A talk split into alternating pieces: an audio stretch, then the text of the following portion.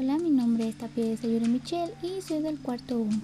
El tema de hoy es la introducción a las comunidades virtuales y una comunidad virtual es un sitio de internet donde un conjunto de personas comparten los mismos intereses y necesidades en el que se da una interacción y comunicación entre los miembros y la vinculación de una comunidad virtual. Pues hay ciertas características que presentan. Los miembros se sienten parte de una totalidad amplia responden a necesidades, facilitan el acceso a la información segmentada y facilitan la comunicación.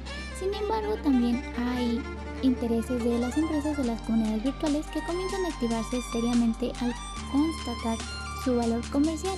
Además, permiten el establecer una estrategia de marketing altamente segmentada, pues ya que son agentes de desarrollo organizacional y creadoras de valor tanto como para las empresas y sus clientes que les permite diferenciar de la competencia.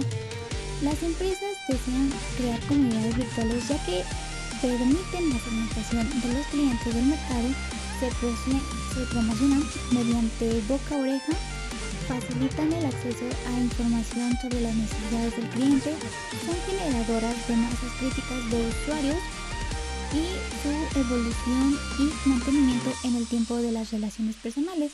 Permiten segmentar el mercado y tienen una publicidad intrusiva.